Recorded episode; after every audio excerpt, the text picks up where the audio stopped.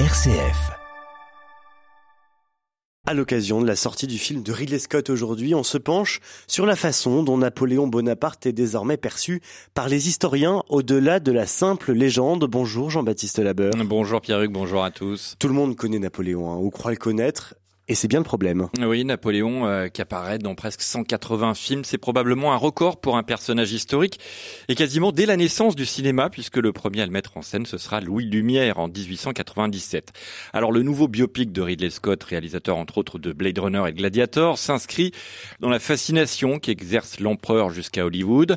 En 2h40, le cinéaste propose de raconter la période qui va de 1793 jusqu'à la chute de l'Empire.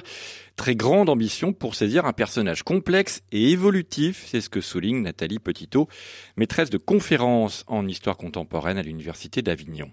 Le Bonaparte, par exemple, du siège de Toulon, euh, c'est encore un officier de la Révolution, euh, sincèrement euh, fasciné par les Lumières, sincèrement dévoué à la République le consul de 1800, euh, eh bien, c'est encore un homme euh, convaincu euh, du bien fondé des héritages de la Révolution française, désireux de la paix. Après 1812 à 1814, sans pas 1815, mettons-le à part, c'est un homme qui ne sait pas faire la paix au bon moment. C'est un homme, mais qui, comme tout un chacun, change au, gré des événements et comme il surplombe ces événements, ben, forcément, il est euh, plus touché encore que n'importe quel autre. C'est un homme qui change parce qu'il est conquis par le pouvoir. Il est déformé par le pouvoir. Évidemment, nous-mêmes, dans ce dossier qui dure 7 minutes, on doit avoir la modestie de reconnaître qu'on ne pourra aborder que certains événements et aspects de Napoléon. Est-ce que le regard des chercheurs a changé au cours du temps sur Napoléon Alors vous avez raison hein, de parler de légende et puis aussi euh, de changement. Euh, légende qui a été formée par Napoléon lui-même. En quelques décennies, les chercheurs sont allés au-delà de cette légende. C'est ce qu'explique Charles-Éloi Vial, docteur en histoire, conservateur à la BNF et auteur de Napoléon, un destin et une ambition l'historiographie du Premier Empire, c'est-à-dire la connaissance que l'on peut avoir de la période, a énormément progressé dans les dernières décennies. Les historiens sont allés voir les archives, il y a eu des fouilles archéologiques sur certains champs de bataille, on est réellement revenu aux sources, on connaît beaucoup mieux le personnage, on connaît beaucoup mieux son époque depuis quelques décennies. On s'est détaché de la légende, on idéalise beaucoup moins la, figure de Napoléon, on le voit beaucoup moins comme une sorte de génie infaillible qui a été trahi, on voit beaucoup plus les fautes, les erreurs de Napoléon. Alors, Effectivement, on parle souvent euh, du rétablissement de l'esclavage, on parle de la question coloniale, on évoque souvent la question du statut des femmes sous l'Empire, le fonctionnement global de, la société avec la restriction des, des, libertés. On remet en question un petit peu l'héritage napoléonien. C'est aussi ça le mouvement de l'histoire. Le mouvement de l'histoire, c'est essayer d'arriver à une vision la plus précise possible du passé. Une vision euh, précise du passé, mais qui évoque quand même un destin exceptionnel que constitue Napoléon, son ascension fulgurante, son génie militaire, sur lequel il y a un consensus entre les historiens pour le reconnaître.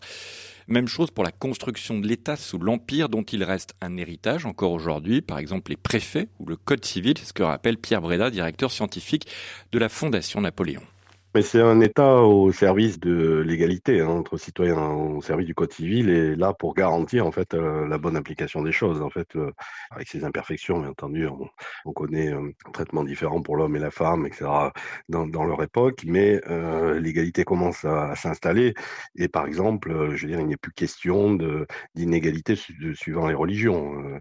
Qu'on soit protestant, juif ou catholique, c'est les trois religions monothéistes alors sur le territoire eh bien, euh, le, traitement est le même. Tout le monde a les mêmes droits. Je veux dire, ça, c'est quand même fondamental. Hein.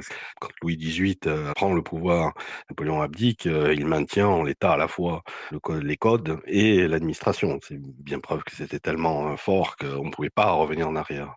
Égalité peut-être, mais sur le plan de la liberté, c'est autre chose. Évidemment, un règne sans partage, mais pour autant attention aux comparaisons avec le XXe siècle, souligne Pierre Breda. La liberté politique, non, elle n'y est pas. Euh, Napoléon préfère l'ordre à la liberté. Donc, euh, il a toujours peur que, euh, eh bien, à force de trop de liberté, tout, cela rebascule dans la violence ou dans une sorte de, guerre civile. Il ne faut pas oublier qu'il avait bien évidemment vécu les, les années révolutionnaires. Donc, c'est aussi euh, une aspiration des Français qui vont préférer l'ordre plutôt que le désordre et même la liberté un petit moment, mais ça ne pouvait être que transitoire, bien entendu. Euh, mais là-dessus, il n'y a pas de liberté de la presse ou, de liberté d'opinion, même si nous ne sommes pas dans une dictature du type du XXe siècle. Hein. C'est-à-dire, c'est pas un totalitarisme, c'est pas quelque chose qui soumet entièrement la société à son bon vouloir. On se rapproche plutôt de, des visions antiques ou même euh, sur le plan politique des, des monarchies euh, du moment. Hein cette notion de effectivement de despote éclairé, mais surtout le, la notion de monarchie en fait, euh, lointaine euh, héritière de l'Empire romain, avec quelque chose qui comme ça euh, confisque le, le, le, pouvoir politique euh, pour pour assurer l'ordre dans la cité. Et la liberté de la presse, notamment sous l'Empire, va être considérablement reniée. Charles-Éloi Vial souligne de son côté que Napoléon a réalisé un tour de passe-passe pour faire croire qu'il défendait les libertés des peuples en Europe durant son règne. On a évoqué tout à l'heure le code civil extrêmement patriarcal vis-à-vis des femmes, mais la tâche la plus sombre de l'histoire de Napoléon, c'est sans doute l'esclavage et le rétablissement de l'esclavage. Et plus en plusieurs étapes, Napoléon va abroger le décret du 4 février 1794, pris sous la Révolution française, qui abolissait l'esclavage dans les colonies.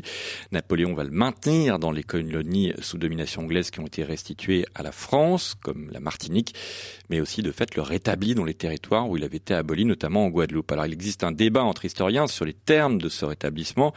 Napoléon dira plus tard avoir cédé au lobby des colons, mais pour Frédéric Régent, historien spécialiste de la traite négrière, Napoléon a pris une décision politique assumée. Dans le mémorial de Sainte-Hélène, il indique que ce sont les criailleries des colons qui l'ont poussé à, à rétablir euh, l'esclavage. Il a une politique très opportuniste. Lui, le motif qu'il indique, c'est qu'il ne veut pas provoquer de nouvelles révolutions dans les îles qui ont maintenu l'esclavage, c'est-à-dire la Martinique, qui est alors occupée par les Britanniques qui comptent euh, rendre euh, la colonie aux Français euh, lors de la paix qui va bientôt être signée. On sent chez lui quand même une volonté de rétablir l'ordre. Donc il va rétablir l'esclavage en Guadeloupe et à la Réunion. Et il explique dans son arrêté consulaire de rétablissement de l'esclavage du 16 juillet 1802 qu'il rétablit l'esclavage en Guadeloupe pour punir la population de Guadeloupe qui s'est rebellée contre son autorité. Alors bien entendu, il met les arguments économiques, mais avant tout, c'est un choix politique. Napoléon Bonaparte ne souffre pas d'avoir d'opposition. La France fut le seul pays au monde à rétablir l'esclavage dans toutes ses colonies. Pendant les 100 jours, Napoléon abolira officiellement la traite des Noirs, mais pas l'esclavage.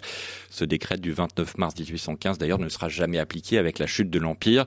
Il faudra attendre 1848 pour une abolition définitive de l'esclavage à l'initiative de Victor Schulcher. Merci beaucoup Jean-Baptiste Labeur. Napoléon de Ridley Scott, c'est à voir dans les salles de cinéma à partir d'aujourd'hui.